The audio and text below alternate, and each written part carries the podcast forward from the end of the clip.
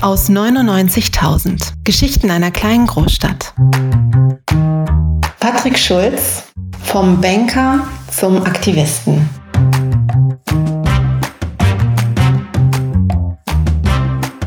Wir fangen mal vorne an. Du bist ursprünglich Bankkaufmann. Genau, ich bin gelernter Bankkaufmann. Aber ein Bochumer Kind und dann bist du nach München gegangen. Warum gerade München?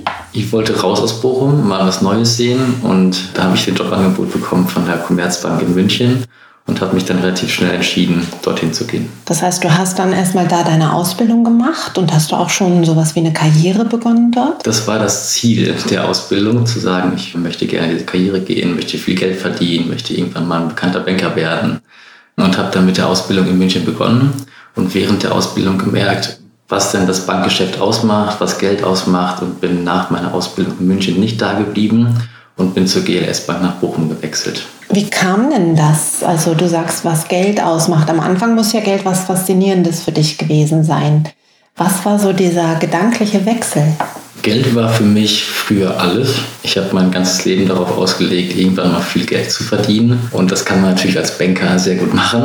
habe dann aber auch gemerkt, was eigentlich Geld ist, wo es herkommt. Habe mich während der Ausbildung nicht nur auf die Bankthemen speziell fokussiert, sondern mich auch in dieses Geldthema, Geldsystem eingelesen, reingefuchst, um zu verstehen zu wollen, was eigentlich Geld ist.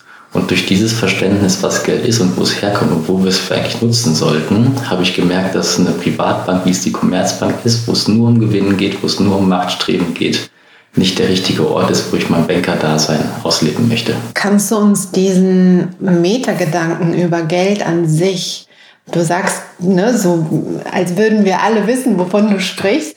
Ich habe äh, begriffen, was Geld eigentlich ist. Kannst du uns das mal irgendwie runterbrechen? Das ist eine große Frage. Ich versuche es mhm. gerne mal. Mittlerweile sehe ich Geld als Gestaltungsmittel und nicht als strebenswert oder nur dieses eine Ziel zu haben, irgendwann mal Geld zu bekommen. Sondern ich sehe es mittlerweile so, dass ich durch mein Tun, durch das Sein hier auf der Welt, kommt das Geld irgendwann dazu und gestaltet mein Leben. Und ich kann es irgendwie ähm, dafür einsetzen, wofür ich es gerne möchte. Aber ich strebe nicht mehr danach, viel Geld zu verdienen, sondern eher das zu machen, worauf ich Bock habe. Ich wollte eigentlich noch mal ein bisschen beim Geldsystem bleiben, also bei dem, was du so erkannt hast, was nicht gut ist im Geldsystem. Aber wir kommen auf das, was du gerade gesagt hast, gleich nochmal, weil das, deswegen bist du hier und weil ich das so faszinierend finde bei dir. Und da will ich gleich noch ganz viel dich zu fragen. Aber nochmal so, wenn jetzt jemand Spaß hat daran, viel Geld zu verdienen, was würdest du ihm sagen oder ihr? Was empfindest du da als problematisch? Das ist dieses Ding so, wenn ich was gerne mache, dann kommt das Geld. Ich habe es bei mir selbst gemerkt als Banker. Ich war irgendwann nicht mehr zufrieden mit dem, was ich mache. Ich war einfach nur noch irgendwie von morgens bis abends arbeiten habe gemerkt, so, ja, ich bin halt irgendwie nur auf der Arbeit, die Freizeit ist irgendwie angestellt und man freut sich auf irgendwelche Urlaubstage oder man freut sich auf ein Konzert, weil man das ja für viel Geld irgendwie gekauft hat. Und ähm, ich habe mir dann irgendwann gesagt, es kann nicht das sein, dass es nur ums Geld geht und nur irgendwie darum, Geld zu verdienen und Geld zu bekommen für einen Job, den man irgendwie gar nicht mehr gerne macht oder für Zeit aufwendet, die man gar nicht gerne dafür aufwendet. Und dann habe ich irgendwann für mich beschlossen, ich möchte das so nicht. Ich möchte nicht irgendwie mein Leben dafür hergeben, um Geld zu verdienen. Und das nur, weil man dann gesellschaftlich anerkannt ist, man kann sich irgendwie alles leisten. Und das macht aber überhaupt keinen Spaß. Und es ist ja eben auch so, dass Menschen, die eben wahnsinnig viel, also überdimensional viel Geld verdienen, dass das auch immer bedeutet, dass andere Menschen weniger haben. Also irgendwie müssen wir ja gucken, wie wir, wie wir auch zu einer gerechten Verteilung kommen in unserer Gesellschaft. Und viel ist ja eben auch Spekulationsblase. Und in welchem Jahr war das eigentlich, in dem du nach München gegangen bist? Das war direkt nach dem Abitur, 2012. Also nach der Finanzkrise. Dann hast du gedacht, okay, du willst was anderes. Du willst, dass das Geld sinnvoll eingesetzt wird und bist zur GLS Bank gegangen. Wie sah dein Leben dann dort aus? Ich war immer noch von morgens bis abends arbeiten. Es war aber ein Switch von 180 Grad. Also dieses, weil ich, wenn man in den Privatbanksektor reinschaut, ist der Sinn, wie Geld investiert wird, wo Geld hingeht, in welche Kreisläufe Geld reingeht, ist erstmal sekundär. Es geht darum, ist der Kredit irgendwie würdig, kann man den Kredit verteilen, ist es irgendwie, kriegen wir das Geld zurück und kriegen wir dafür die Zinsen und unseren Gewinn für die Bank. Und der Mehrwert für die Menschheit, der ist da gar nicht mit inbegriffen.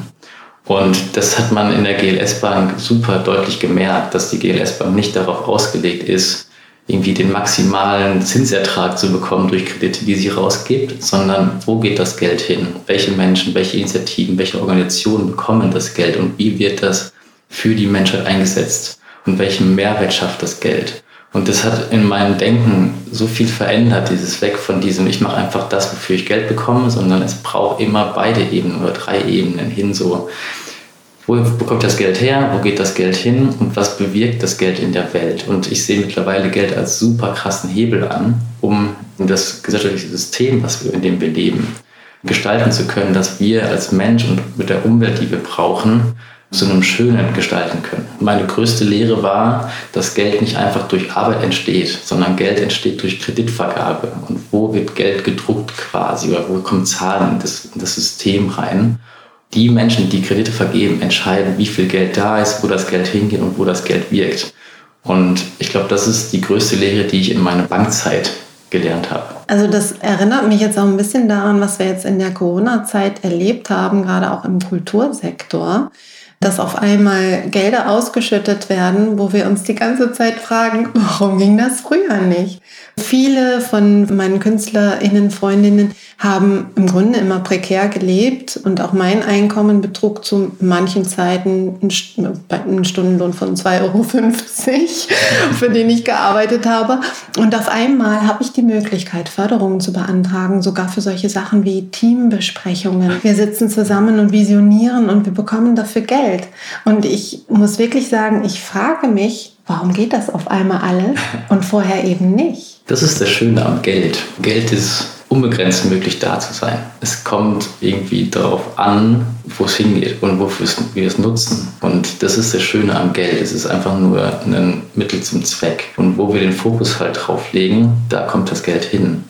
Wenn es die Corona-Krise jetzt gerade im Kultursektor gar nicht läuft, merken wir auf einmal, oh, es ist ja Geld da und wir können das Geld einfach beantragen. Das Geld geht da in diese Kulturschiene rein.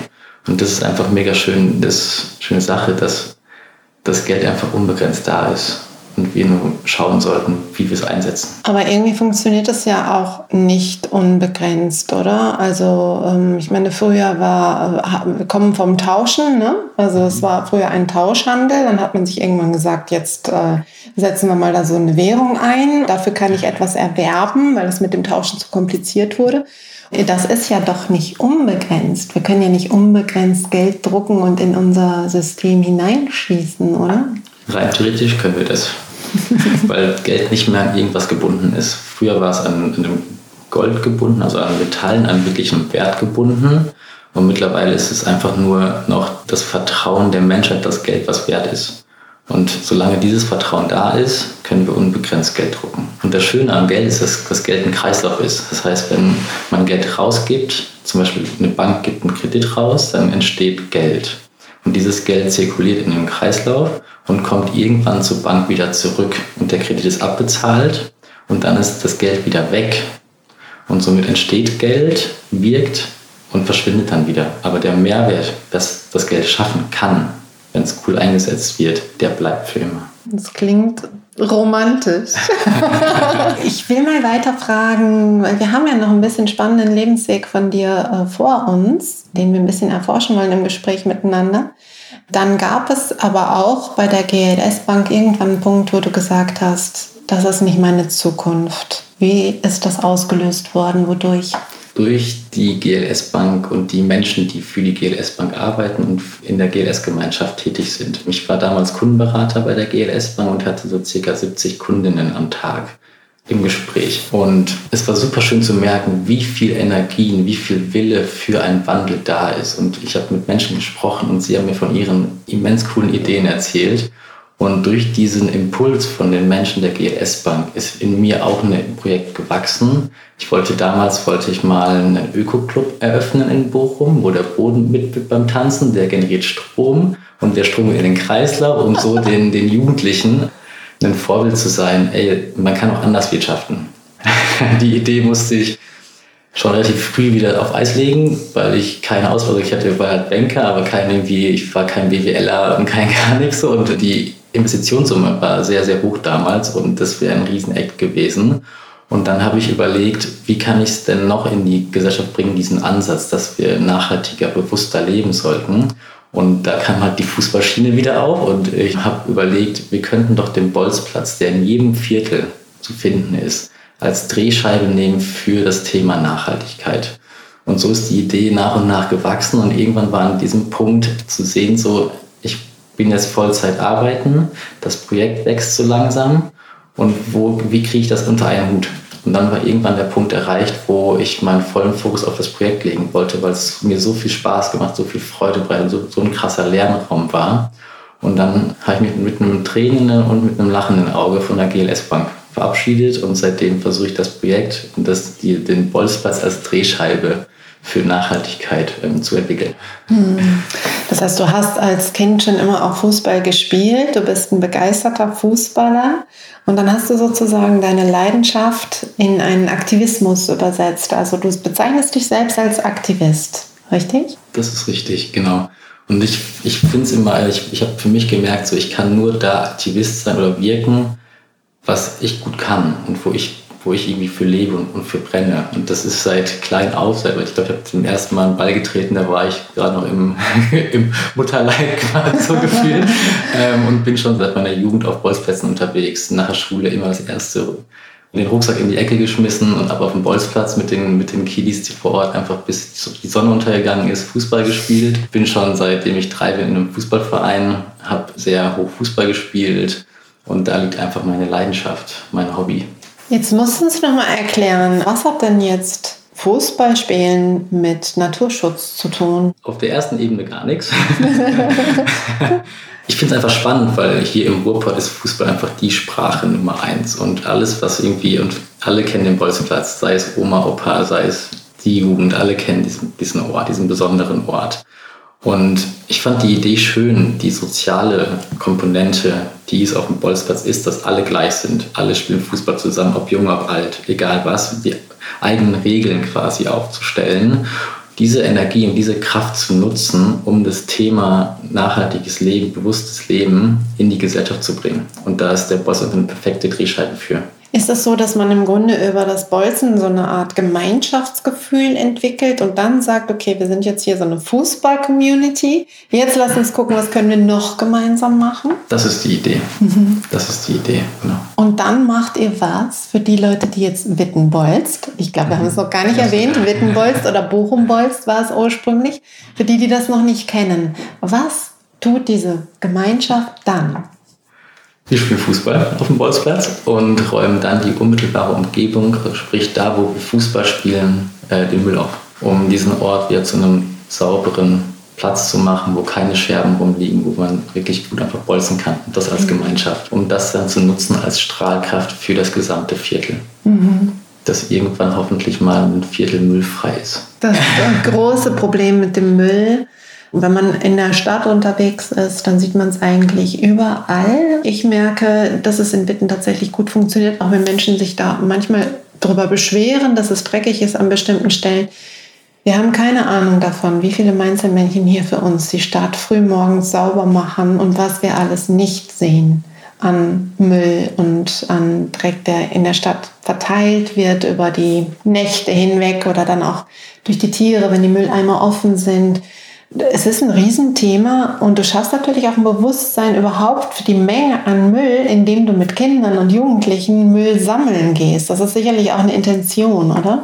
Es geht mehr darum, ähm, zu zeigen, dass wir gemeinsam verschaffen können. Also viel, ich, ich merke es viel in diesem Bereich Nachhaltigkeit, dass alles pessimistisch gesehen wird, alles schmilzt, die Eisbären haben keinen Lebensraum, wir können eigentlich gar nichts mehr machen und wir, diese, wir fahren den Wagen eh vor die Wand.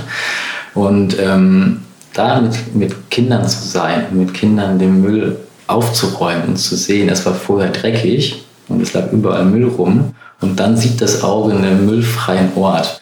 Und das gibt ähm, sowohl Hoffnung, dass wir das hinkriegen und auch zu sehen, wie viel Spaß und Freude die Kinder da schon, schon haben, diese Fläche sauber zu machen. Das ist einfach mhm. super schön und gibt mir persönlich Hoffnung, dass wir diesen Weg schaffen in Zukunft und weg von diesem Pessimismus, wir schaffen das nicht, hin zu, ey, lass auch mal anpacken, niedrigschwellig, wir sammeln einfach Müll. Und der liegt überall rum momentan noch. Wir können das relativ gut machen. Jeder kann es machen, jeder kann mit anpacken. Und so kommen wir in das, ins Tun für mhm. mehr Nachhaltigkeit. Es war ja jetzt vor kurzem der Ruhr Cleanup. Wie ist es gewesen? Es war, ich glaube, es waren viele Leute da, oder? Es waren viele Leute da. Es war einfach mega schön, zum ersten Mal mit der Stadtverwaltung zusammenzuarbeiten, den Cleanup zu planen, mit dem Betriebsamt, der Dunja Roleda. Wir haben dafür echt viel Werbung gemacht vorher und der Bürgermeister war vor Ort.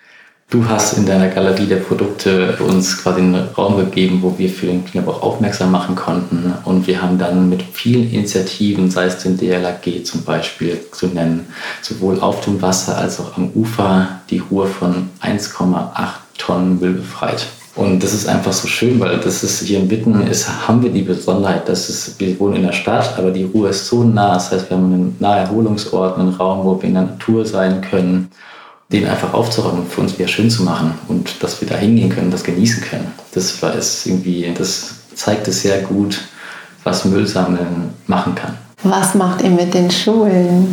Ja, mit den Schulen machen wir Fußballturniere und Sportfeste auf dem Schulhof oder auf dem Bolzplatz im Viertel, wo wir mit den Kindern Fußball spielen. Wir waren aber auch schon mal klettern beim Andreas Krechter am Imberg um diese besonderen Orte mit den Schulen vor Ort sauber zu machen, da wo die Kinder toben, wo die Kinder jeden Tag irgendwie sind, dass die müllfrei sind. Das machen wir mit den Schulen, um schon bei, den, bei der frühkindlichen Begleitung anzusetzen.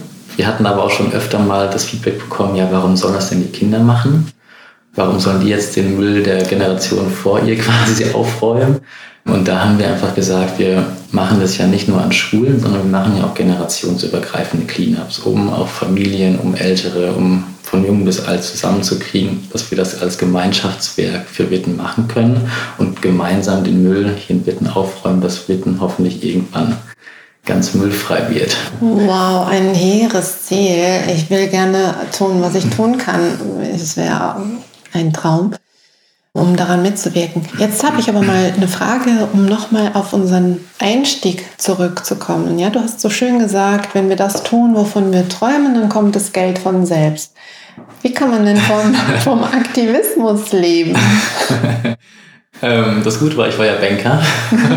das heißt, ich konnte ein bisschen Geld zurücklegen, konnte in den ersten Monaten des Projektstarts, wo kein Job da war, von den Reserven noch leben was mir auch gezeigt hat, dass ich damals Lebenszeit investiert habe, wo ich viel Geld verdient habe, das ich gar nicht gebraucht habe. Und ich konnte jetzt diese Lebenszeit, die ich damals investiert habe in meinen Job, noch weiter ausnehmen und das zu machen, was ich gerne machen möchte. Und zu schauen, was möchte ich denn eigentlich gerne machen und mir da den Raum zu geben. Das ist ein, was ich, das sehe ich als sehr krasses Privileg an, weil ich durch diese, durch diese finanziellen Reserven einfach mehr Zeit und Raum hatte, über mich nachzudenken, über meine Tätigkeiten nachzudenken. Und so konnte ich in den ersten Jahren noch sehr gut davon leben. Habe ab und zu mal ein paar Nebenjobs gemacht, in der Füllbar zum Beispiel, hier beim Lukas Bauer. Eine sehr lehrreiche Zeit. Ich fand sehr, sehr, sehr schön, sehr, sehr schönes Team.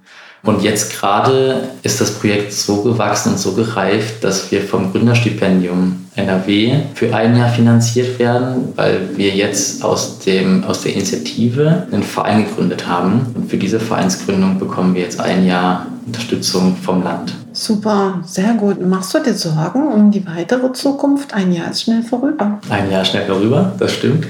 Durch diesen Raum, den ich hatte und durch das Lernen, was ich gerne machen möchte, habe ich ein Urvertrauen in meine Fähigkeiten und Fertigkeiten entwickelt.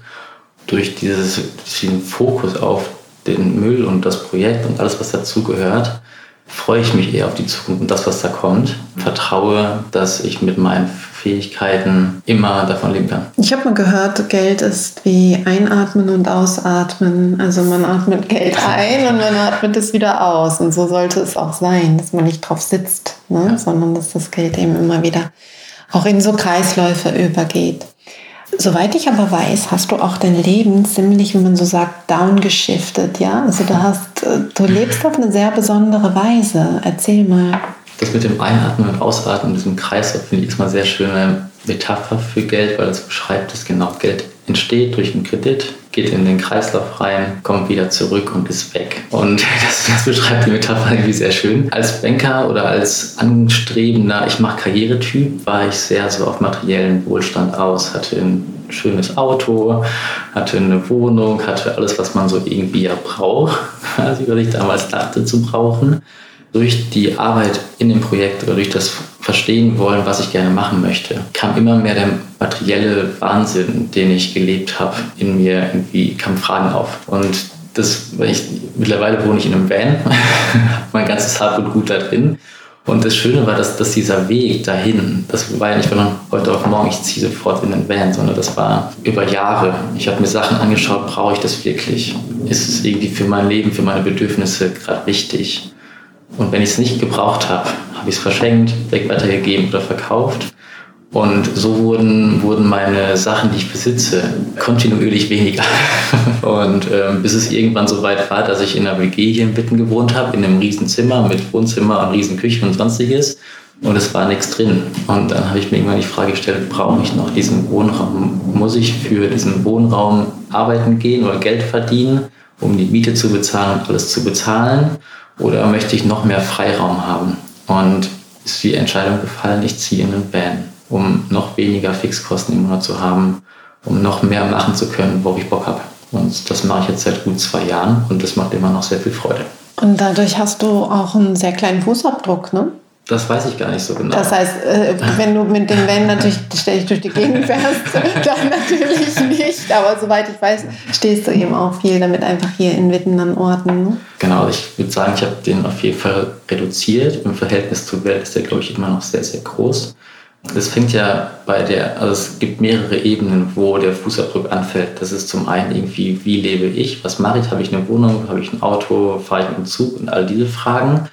Ich glaube, da habe ich versucht, einen Weg für mich zu finden, den ich der sich für mich gut anfühlt, um den Fußabdruck mit Auto und so gering wie möglich zu halten. Das ist jetzt das Auto, das sind ein paar Sachen, die ich irgendwie konsumiere, essen, trinken, all das. Das sind alles irgendwie Fußabdrücke. Die andere Ebene ist noch, ich habe auch digital und irgendwie, was man so alles andere noch hat, aufgeräumt. Also, weil es auf der zweiten Ebene geht es ja darum, welche Firmen unterstütze ich? Wo bin ich irgendwie angemeldet? Wo habe ich ein Abo? Wo mache ich dies? Wo mache ich jenes? Und ähm, auch da zu, zu, zu sehen, so auch dieser Fußabdruck, der nicht direkt bei mir auf das Konto geht, quasi, ist aber auch da in der Welt. Und auch da zu schauen, so, welche Firmen möchte ich unterstützen, wo, wo wird drauf geachtet, wie viel CO2 oder wie viel Fußabdruck ist irgendwie da, um auch da mit mir einen guten Weg zu finden, auch auf den anderen Ebenen, nicht nur auf meiner persönlichen Ebene, auch was dahinter kommt, so einen geringen Fußabdruck wie möglich zu sehen. Aber dennoch ist es immer noch so, dass gerade wir hier im Verhältnis einen sehr, sehr großen Fußabdruck haben. Und da muss ich mich mit einschließen noch. Ähm, kannst du es nochmal konkret machen? Was hat das dann bedeutet? Welche Firmen, also was hast du abgestoßen und wo hast du, worüber surfst du und äh, was bedeutet das konkret? Da würden jetzt viele Freundinnen von mir, ähm, glaube ich, lachen, wenn sie mal, ich mache mal ein Beispiel. Ich war früher über, überall angemeldet. Man hatte irgendwelche Plattformen, sei es irgendwie auf Social Media oder sei es irgendwelche E-Mail-Konten, sei es irgendwie, man hat drei Bankkonten oder man hat irgendwie hier nochmal was und da nochmal was. Das ist alles digitaler Müll auch irgendwo, weil man hat Serverkapazitäten, die damit reingehen und so weiter und so fort. Und auch da zu specken, auf dieser digitalen Ebene auch so wenig wie möglich zu machen oder zu haben, war ein Punkt. Der andere Punkt ist, ich war früher war ich sehr darauf aus, irgendwie neue Klamotten zu kaufen und immer irgendwie das neue Hemd und mit Anzug und Krawatte und dieses ganze materielle Ding hinzugehen. Ich kann mich jetzt gar nicht mehr daran erinnern, wann ich mal irgendwas gekauft habe, um einfach, wir haben schon so viel produziert und es ist so viel auf der Welt da und das System ist darauf ausgelegt, immer mehr zu produzieren und zu konsumieren. Und da habe ich für mich einen Weg gefunden, so die Sachen, die ich habe, so lange wie möglich zu nutzen wenn es mal irgendwas braucht und wenn ich wirklich was wirklich brauche, ich stelle mir die Frage nicht nur einmal, sondern das ist ein Prozess über mehrere Wochen, ob ich mir irgendwas, irgendwas kaufe und dann zu schauen, so gibt es Alternativen am Markt, wie dieses Produkt das, ähm, sowohl unter menschlichen Bedingungen als auch unter umwelttechnischen Bedingungen bestmöglich hergestellt wird und dann dazu das Geld reinzugeben in diesen Kreislauf. Ich mache mal ein Beispiel, ich gehe auf den Erfüllbar einkaufen, oder bei Com Island in Bochum Und das sind Menschen, die Verantwortung übernehmen für das, was sie den Menschen anbieten. Und das ist einfach ein schönes Gefühl, das Geld dann dahin zu geben, in diese Kreisläufe, weil es sowohl im Laden oder in diesen Läden gut angelegt ist, aber auch bei den Menschen, die Verantwortung übernehmen, weil dann geht das Geld in Kreisläufe, das für den Mehrwert für die Menschheit ist. Und so versuche ich halt irgendwie alles, was ich so irgendwie an Wissen habe, zu nutzen, um meinen Lebensstil so zu legen, dass es umweltverträglich und sozialverträglich ist. Und jetzt kommst du, glaube ich, aus einem wohlhabenden Background von zu Hause her. Bist du dann nicht das Enfant terrible? Was sagen die Eltern? Was sagen, äh, weiß ich nicht, wenn du Geschwister hast oder so, äh, sagen die zu dir? Ähm, das ist eine sehr schöne Frage. Ähm, es war nicht leicht, möchte ich es vielleicht mal nennen erstmal. Es war halt äh, bei meiner, Kindheit, bei meiner, meiner, meiner Aufwachsen war es immer darauf getrimmt, so viel Geld, so viel Status, so viel irgendwie in diese Richtung zu gehen, Karriere zu machen, Anzüge zu tragen und was auch immer. Und dann um die Ecke zu kommen, ja, ich wohne jetzt im Van, hat erstmal für, für viele Fragen, für viele Zweifel hm, für diesen Lebensweg aufgeworfen. Aber es ist super schön zu sehen, wie über diese vergangenen Jahre eine Wertschätzung für diesen Weg sich entwickelt hat, auch in der Familie. Und das hat gebraucht und das war auch mit, mit irgendwie Streit und all das verbunden. Aber mittlerweile verstehen meine Eltern und meine Familie, warum ich das mache und dass es mir damit einfach besser geht. Und das sehen sie mittlerweile auch und das ist irgendwie sehr schön. Und das liegt vielleicht auch so ein bisschen an meiner Art, weil ich war, früher war ich so in der, in der Anfangszeit war ich sehr so, ja, ich esse jetzt kein Fleisch mehr, weil das irgendwie doof ist für uns alle und das wäre cool, wenn ihr das auch nicht mehr macht. So ein bisschen mit dem Finger drauf gezeigt. Das hat immer so die, das Gespräch quasi ähm, verhärtet. Und irgendwann habe ich für mich so entschieden oder habe gemerkt, so eigentlich will ich ja gar nicht dieses drauf zeigen, du musst jetzt auch so leben, weil das, das verhärtet einfach nur, nur, nur, diese, nur diese Fronten und habe dann meine Kommunikation geändert hin zu, ey, mir geht's damit besser. Mir ist egal, was ihr macht. Mir geht's damit besser, dass ich kein Fleisch mehr esse, dass ich so lebe, wie ich lebe. Dieser Wechsel hin zu, ey, es, mir geht's besser und ich kommuniziere, dass es mir damit besser geht, hat uns wieder annähern lassen. Mhm. Und ähm, jetzt sind wir in einem guten Austausch und begegnen uns und das ist einfach sehr, sehr schön. Also mir, die ich ja auch anders lebe, in einer Wohnung, auch unendlich viel Datenmüll vermutlich produziere, da auch bislang noch nicht so wahnsinnig reflektiert war, muss ich ehrlich gestehen. Mhm mir gibt es so viel zu denken. Und das ist sicherlich auch die bessere Variante, als hier zu sagen, Entschuldigung, aber was machst du hier eigentlich? Wie lebst du hier? Können wir da mal was ändern in deinem Leben? Einfach von dir zu erzählen und ein Vorbild zu sein und damit auch andere zu inspirieren. Und ich denke mal, da hast du ja auch viele Möglichkeiten, auch bei den Kindern oder den Jugendlichen. Man kommt ja ins Gespräch, wenn man miteinander Müll sammeln geht oder irgendwelche Sachen macht. Ja. Last but not least noch mal eine Frage von mir, womit du mich beim ersten Gespräch mal echt geflasht hast. Dieser Gedanke, einen Termin am Tag. Erzähl uns den Ursprung. Der Ursprung ist in meiner Familie zu sehen. Ich bin mit sehr vielen Lügen, sehr vielen Sachen aufgewachsen, die nicht so cool waren in der Familie.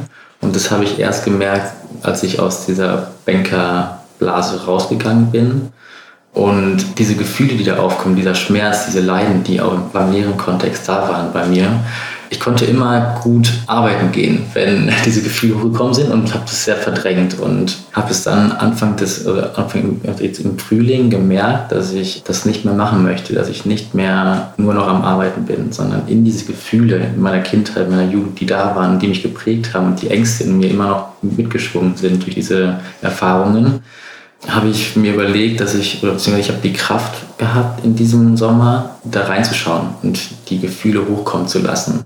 Und da bin ich einer, einem Menschen sehr, sehr dankbar. Das ist die Leonie Steinbeiß. Die hat mir in dieser Zeit sehr viel Kraft und sehr viel Ruhe gegeben, da reinzugehen.